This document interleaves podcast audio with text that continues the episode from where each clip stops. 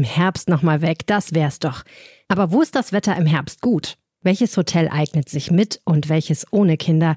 Schmeckt das Essen und welchen Flug soll ich nehmen? Fragen über Fragen.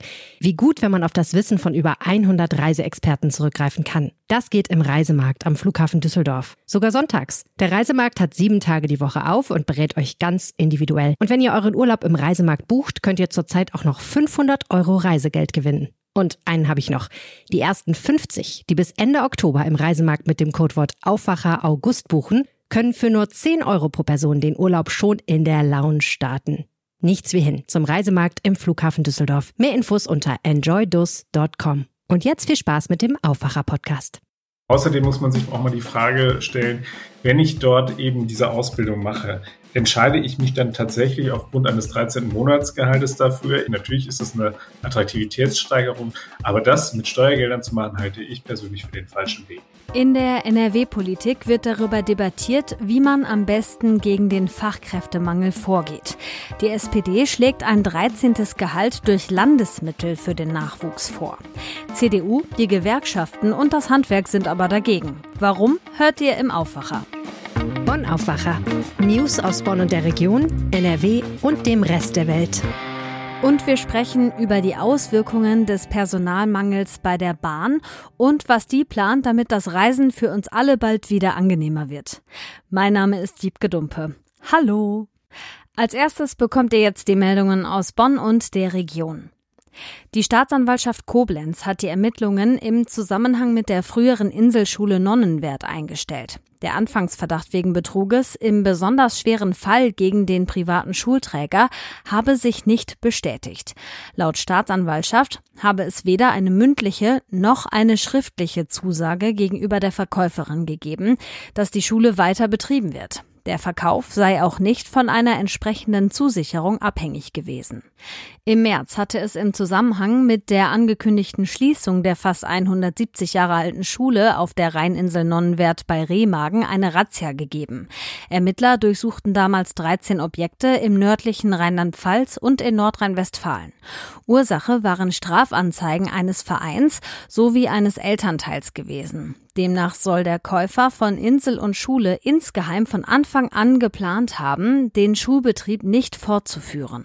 Hierüber seien die Franziskanerinnen als Eigentümerinnen getäuscht worden. Sie hätten daher einen niedrigeren Kaufpreis vereinbart.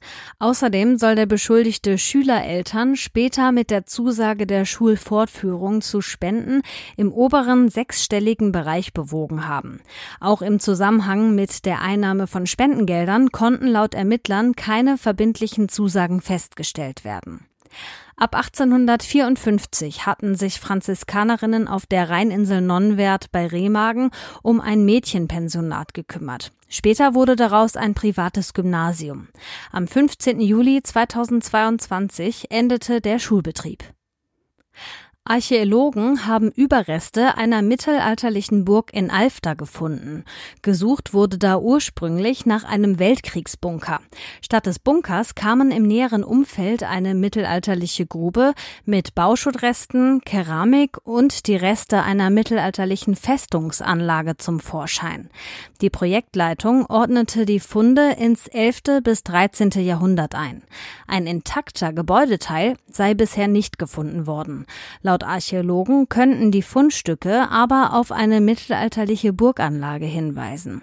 Ob die Grabungen und damit die Suche nach mehr Hinweisen auf eine historische Burg an dieser Stelle fortgeführt werden, hängt jetzt von der Entscheidung des Amtes für Bodendenkmalpflege in Rheinland-Pfalz ab.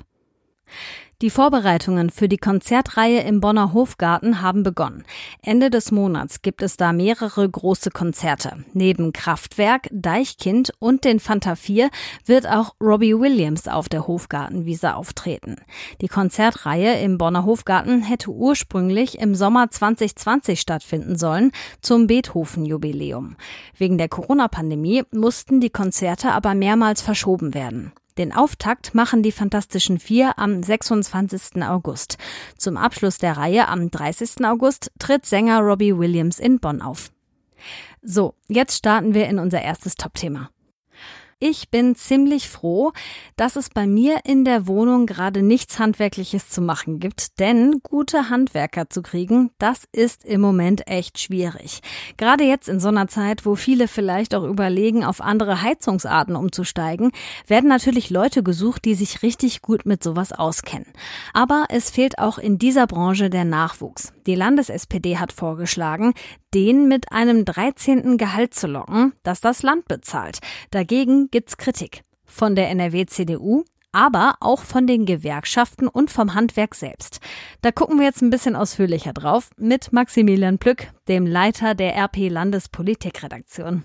Hi Max. Hallo, grüß dich. Ich persönlich muss ja auch sagen, so ein 13. Gehalt, das macht einen Job ja schon irgendwie attraktiver. Warum ist das für die Gewerkschaften jetzt zum Beispiel keine gute Option? Die Gewerkschaften sind dagegen, weil die Gewerkschaften äh, dadurch ihr Geschäftsmodell ein bisschen in Gefahr geraten sehen, weil äh, was ist ihre originäre Aufgabe? Sie sind dafür da, die Löhne auszuhandeln mit den Arbeitgebern. Und wenn jetzt eine Partei um die Ecke kommt äh, und sagt, hier, der Staat soll jetzt noch mal ein Zusatzgehalt zahlen, dann werden Gewerkschaften per se knatschig. Stimmt, verstehe ich. Und was sagt das Handwerk? Warum finden die das doof? Naja, die äh, argumentieren ähnlich. Die sagen auch, dass das eigentlich nicht nötig ist und dass man, äh, dass eigentlich in diesen Bereichen ohnehin schon gute Löhne gezahlt werden. Also wir müssen gucken, es geht vor allem um die Auszubildenden.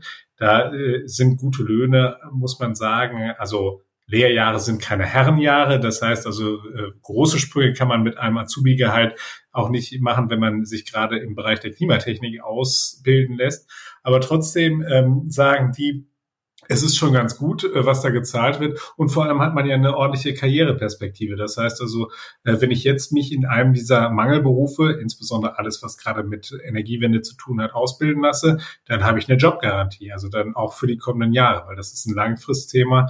Und deswegen sagt das Handwerk ganz klar, nee, ist nicht nötig. Haben die denn Gegenvorschläge, was man machen kann, damit die, äh, die Nachwuchskräfte kommen? Also vor allem äh, rückt da die Bundesagentur für Arbeit in den Blick. Also da sagt äh, beispielsweise die IG Metall ganz klar, ähm, dass dass die eben noch mehr Anstrengungen machen müssen, um eben da so ein Matching hinzukriegen, weil das ist auch ein großes Problem. Insgesamt können sich diejenigen, die sich gerade um Ausbildungsplatz bemühen, das sehr schön aussuchen, was sie hier haben wollen. Aber es kommen dann halt eben nicht diejenigen, die gerade einen Azubi suchen, finden auch unbedingt ein, weil das teilweise halt eben ja doch am Wissen darüber mangelt, welche Berufschancen es da gibt. Das liegt auch ein bisschen an Corona.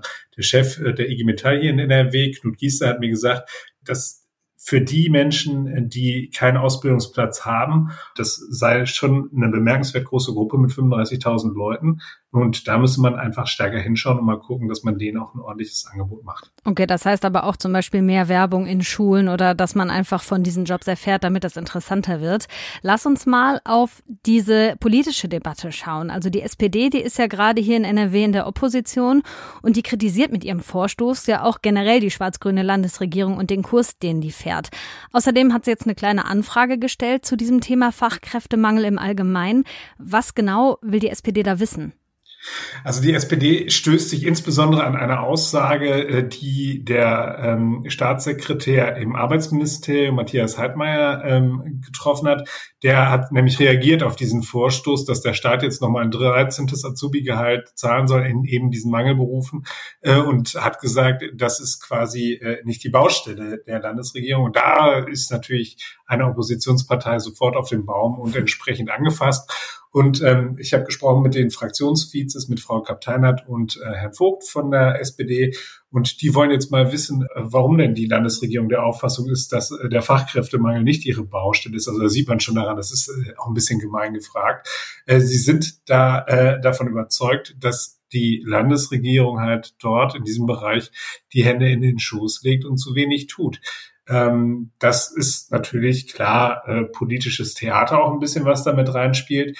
Und man muss am Ende sagen, dass mit dem 13. Gehalt mag zwar sich auf den ersten Blick ganz gut anhören, aber das ist, sind dann nachher die Steuerzahler, die dann das Geld dafür ausgeben sollen, dafür, dass dann halt eben äh, die Unternehmen, die an sich ja eigentlich auch für die das Bezahlen ihrer Azubis verantwortlich sind und die sich ja auch darum bemühen müssten, dass sie die Leute kriegen, äh, die, die werden dann halt eben mit Steuergeldern gepampert und das halte ich für ordnungspolitisch höchst fragwürdig. Ja, und die Landesregierung beziehungsweise die CDU, die argumentiert ja auch damit, dass es im Koalitionsvertrag eine Offensive gegen den Fachkräftemangel gibt. Also die ist da festgehalten.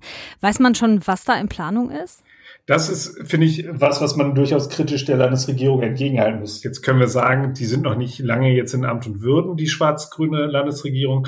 Ähm, aber wir sehen ja, dass das nicht nur ein Problem im Handwerk ist. DIAK äh, hat sich auch gerade zu Wort gemeldet und klar gesagt, wir finden nicht ausreichend Leute. Das heißt, also das ist eigentlich ein Problem, das überhaupt keinen Aufschub duldet. Dann habe ich mich mal erkundigt, wie sieht's denn aus bei dem Zeitplan für die Fachkräfteoffensive? Da äh, war große Ratlosigkeit in der Landesregierung. Natürlich ist das ein Prozess. Natürlich muss man da erstmal die Verbände, ähm, die Gewerkschaften und so weiter mit ins Boot holen. Aber ähm, da bekleckert sich die Landesregierung nicht mit Ruhm, wenn sie jetzt einfach nur darauf verweist, dass sie dort eben äh, das schön im Koalitionsvertrag festgehalten äh, hat. Da müssen dann halt eben jetzt schnell auch Taten folgen. Okay, also das heißt, es gibt noch keine konkreten Wege, aber diese Sache mit dem 13. Gehalt ist ja auch eher vom Tisch, oder? Oder wie ist da deine Einschätzung? Ich glaube nicht, dass das kommt. Ich glaube, dass das wirklich schwierig ist. Außerdem muss man sich tatsächlich vor diesem Hintergrund auch mal die Frage äh, stellen, wenn ich dort eben diese Ausbildung mache, entscheide ich mich dann tatsächlich aufgrund eines 13. Monatsgehaltes dafür. Ich glaube, das sind andere Dinge, die da in erster Linie eine Erwägung spielen. Natürlich ist das eine Attraktivitätssteigerung, aber das mit Steuergeldern zu machen, halte ich persönlich für den falschen Weg. In der Landespolitik gibt es eine Debatte darüber, wie man am besten junge Leute in handwerkliche Jobs kriegt. Die Hintergründe dazu hatte Maximilian Plück. Danke dir. Sehr gerne. Und das Thema Personalmangel, das beschäftigt uns im Aufwacher jetzt noch ein bisschen weiter. Diesmal schauen wir auf die Bahn. Die hat gerade ganz schön große Probleme. Und ich weiß, die unter euch, die öfter Bahn fahren, die sagen jetzt bitte erzähl mir irgendwas Neues. Gerade sind viele Mitarbeitende krank, Lokführer zum Beispiel oder auch Beschäftigte in den Stellwerken, die fallen aus. Und dadurch fehlt so viel Personal, dass die Bahn das nicht komplett kompensieren kann. Zwischen dem Niederrhein und Köln fällt deshalb jetzt auch eine komplette Linie aus, und zwar der RE8. Das heißt, lange Wartezeiten oder Umwege für alle, die mit der Bahn fahren wollen. Gleichzeitig sagt die Bahn aber auch, wir wollen unseren Service verbessern. Was da geplant ist, das bespreche ich jetzt mit Lilly Stegner aus der RP NRW Redaktion. Hi Lilly. Hi. Fährst du eigentlich gerne mit der Bahn? Äh, ich fahre oft Bahn, sagen wir es mal so. okay, und was war deine letzte, ich sag mal, größere Reise oder längere Fahrt? Ich fahre öfter zu meiner Familie in die Pfalz und das sind so, ähm, ja, gut 300 Kilometer und äh, ein Großteil davon ist dann nur noch Regio und dann wird's oft ein bisschen anstrengend, wenn man viele Umstiege hat. Also bist du auch eine von denen, die dann im Zug sitzen und bangen, dass du deinen Anschlusszug noch bekommst? Ja, ja, also ich stand auch schon öfter an verlassenen Bahnhöfen für eine Stunde, bis der nächste Zug kam. Also das ist ein bekanntes Problem, auch in meinem Leben. Jetzt will die Bahn ja irgendwie alles besser machen und fängt bei der Reiseplanung an. Wenn ich mir jetzt eine Verbindung raussuche, dann werden die Zeiten zum Umsteigen schon etwas länger bemessen, ne? Genau, also das kann man auch jetzt schon in der App einstellen und konnte man auch vorher, wie viel Umsteigezeit man mindestens haben will. Aber diese Standardeinstellung, die ist jetzt so umgestellt, dass eine längere Zeit da angezeigt wird, sodass man die ganz knappen Verbindungen, wenn man sie denn nicht explizit sucht, gar nicht erst angezeigt bekommt. Du warst ja am Düsseldorfer Hauptbahnhof und hast dir mal angeschaut, wie das so vor Ort funktioniert. Was würdest du sagen? Merkt man da schon was? Ja, also sagen wir mal so, an den Verspätungen der Züge ändert es erstmal nichts. Also ähm, die, die Züge sind trotzdem verspätet. Wie sehr es mit den Verbindungen klappt, hängt wieder, wie auch vorher schon vom Einzelfall ab. Aber ich war am Düsseldorfer Hauptbahnhof und wenn man dann an diese große Anzeigetafel vorne in der Vorhalle guckt, da stand wirklich fast hinter jeder, hinter jedem angeschlagenen Zug dieses weiße Band, was durchläuft, mit Verspätung fünf Minuten, Verspätung 20 Minuten, teilweise aber auch Verspätung von 65 Minuten. Also so richtig zieht's noch nicht. Und damit Bahnfahren jetzt bald noch angenehmer wird, will die Bahn auch beim Personal aufstocken. Was sollen die neuen Beschäftigten denn genau machen? Genau, die Bahn will bis zu 1000 zusätzliche Kräfte einsetzen, die in Zügen und an Bahnhöfen, vor allem eben an diesen Knotenbahnhöfen, wo viel umgestiegen wird, ähm, einsetzen. Davon sind 130 Personen zusätzliche Kräfte, die eben da den Menschen beim Umsteigen helfen sollen, die ihnen die, den Weg zum Gleis zum Beispiel zeigen sollen, aber auch 700, äh, wie die Bahn sie nennt, Reisendenlenker, die eben diesen ganzen Fluss an Menschen an diesen Knotenbahnhöfen ja ein bisschen in die richtige Richtung lenken sollen. Dazu kommen dann nochmal äh, rund 100 Gästebetreuer, die für das Service, für den, für das Service zuständig sind und das Zugpersonal entlasten sollen. Ähm, Genau, die werden hauptsächlich an den großen Bahnhöfen eingesetzt, die eben diese Verbindung, ne, Berlin-München, Berlin-Frankfurt, aber auch zum Beispiel Hamburg-Köln oder München-Düsseldorf abdecken. Ich finde, das klingt ein bisschen zu gut, um wahr zu sein. Also 700 Mitarbeitende da, 100 zusätzliche Kräfte hier. Ist es eine große Marketingaktion der Bahn oder meinst du, das bringt am Ende wirklich was? Boah, das ist schwierig zu sagen. Aber ich persönlich würde sagen, dadurch, dass es ja am eigentlichen Grund, also den Verspätungen selbst, nichts ändert, ist es erstmal etwas, was in Anführungsstrichen nur den Komfort und den Service der Reisegäste hebt, was aber natürlich auch eine Bahnfahrt schon sehr viel angenehmer machen kann, wenn man jemanden hat, den man fragen kann, der einen vielleicht rechtzeitig informiert, wenn ein Umstieg nicht klappt. Aber Züge werden dadurch nicht pünktlicher. Das muss man mal so sagen. Du hast dich ja auch am Bahnsteig umgehört. Was sagen die Fahrgäste dazu? Die Menschen, mit denen ich bisher gesprochen habe, die haben davon jetzt noch nicht so viel gemerkt. Also äh, das ist auch ganz neu mit den Kräften. Die sollen ab jetzt, äh, vor allem im August und im September, in Einsatz kommen. Die Leute, mit denen ich gesprochen habe, die sind sich halt eigentlich so ziemlich alle einig, dass Bahnfahren eigentlich eine ganz schöne Sache ist, wenn es denn funktioniert. Es tut's aber eben meistens nicht. Also es gibt viele Menschen, die sagen, eigentlich finden wir Bahnfahren total toll, weil man hat nicht den Stress wie mit dem Auto, es ist günstiger. Aber ja, so richtig angekommen sind diese Maßnahmen gegen die Verspätung noch nicht. Aber gut, wenn die Umstiegszeiten jetzt ein bisschen großzügiger bemessen sind, dann kriegt man ja vielleicht doch mal einen Zug früher und freut sich dann, weil eben mal alles pünktlich war. Das stimmt, genau. Das geht halt auf jeden Fall. Also das ist auch ein Teil dieses Paketes. Wenn man einen früheren Umstieg nehmen kann, dann kann man das auch weiterhin. Dann fällt auch diese Zugbindung weg. Lili Stegner hat zusammengefasst, was sich die Bahn jetzt überlegt, damit das Bahnfahren in Zukunft für uns alle ein bisschen komfortabler wird. Danke, Lili. Gerne. Für euer Wochenende kommen jetzt unsere Kulturtipps, diesmal von Philipp Holstein. Meine Empfehlung fürs Wochenende. Am Samstag eröffnet die große Expressionistenschau im Museum Volkwang. Entdeckt, verfemt, gefeiert heißt sie und da gibt es eine Wiederbegegnung mit den großen Namen Ernst Ludwig Kirchner, Oskar Kokoschka, Franz Marc, Paula Modersohn-Becker, aber eben auch Entdeckungen zu machen. Ich mag die Schau und ich finde vor allen Dingen sehr schön ein Gemälde von Alexei von Jawlensky, Vorfrühling in Füssen heißt das, und trotz des Titels wirkt es sehr japanisch. Man findet das ziemlich zu Anfang der Schau und das ist meine Empfehlung fürs Wochenende. Danke an Kulturredakteur Philipp Holstein. Den ganzen Tipp zum Nachlesen findet ihr auf RP Online und den Link dazu packe ich euch wie immer in die Show Notes. Das hier steht heute auch noch an. In Hamburg muss Bundeskanzler Scholz heute zum zweiten Mal als Zeuge in den Cum-Ex-Untersuchungsausschuss. Bei Cum-Ex-Geschäften wurden Steuern erstattet, die nie gezahlt wurden. Das soll auch bei der Hamburger Warburg Bank passiert sein. Im Fall, zu dem Scholz befragt wird, hatte das Hamburger Finanzamt erst noch Steuern von der Bank zurückgefordert.